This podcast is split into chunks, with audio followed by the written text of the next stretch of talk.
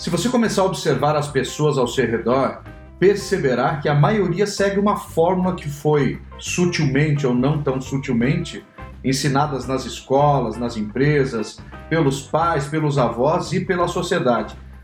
Ou seja, se você se empenhar, terá sucesso e só depois de ter sucesso é que você poderá realmente ser feliz.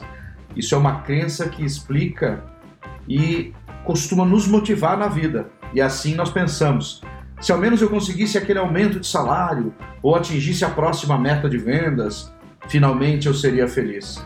Se ao menos eu conseguisse mais uma boa nota, seria feliz. Se perdesse mais 3 quilos, seria feliz. E assim por diante. Sucesso antes, felicidade depois. Na verdade, não, é o contrário. Essa fórmula está incorreta. E no livro O Jeito Harvard de Ser Feliz, de Sean Arcor, você vai ter, na verdade, uma aula, um MBA sobre felicidade.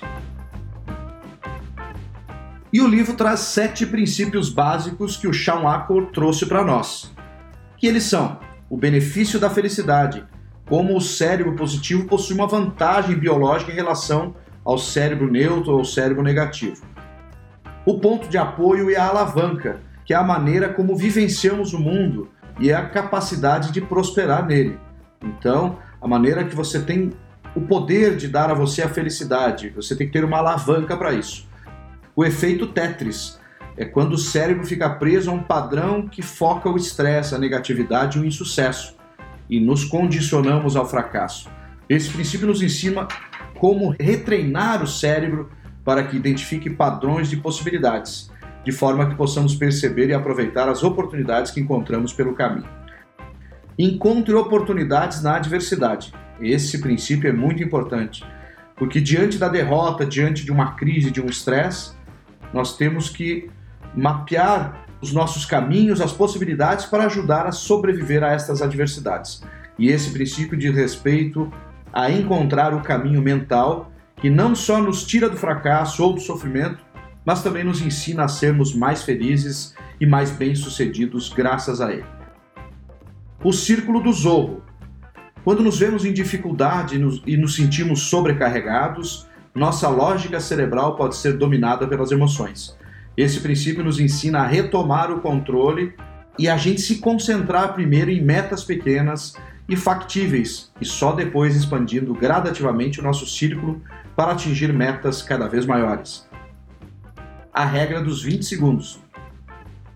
Muitas vezes Sentimos ser impossível manter uma mudança por muito tempo porque nossa força de vontade é limitada. E quando nossa força de vontade falha, voltamos aos nossos velhos hábitos e sucumbimos ao caminho de menor resistência.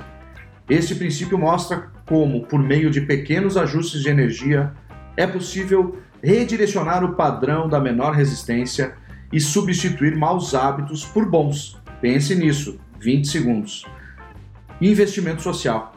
Diante de estresse, de dificuldades, algumas pessoas escolhem se isolar e se retirar para dentro de si mesmas.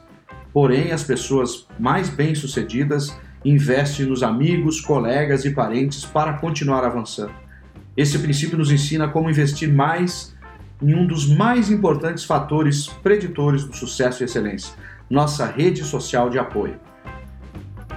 Juntos, estes sete princípios ajudaram alunos de Harvard e posteriormente dezenas de milhares de pessoas no mundo real a superar obstáculos, livrar-se de maus hábitos, tornar-se mais eficientes e produtivos, beneficiar-se ao máximo das oportunidades e alcançar suas mais ambiciosas metas e atingir todo o seu potencial. Espero que você tenha gostado da dica de livro desse mês.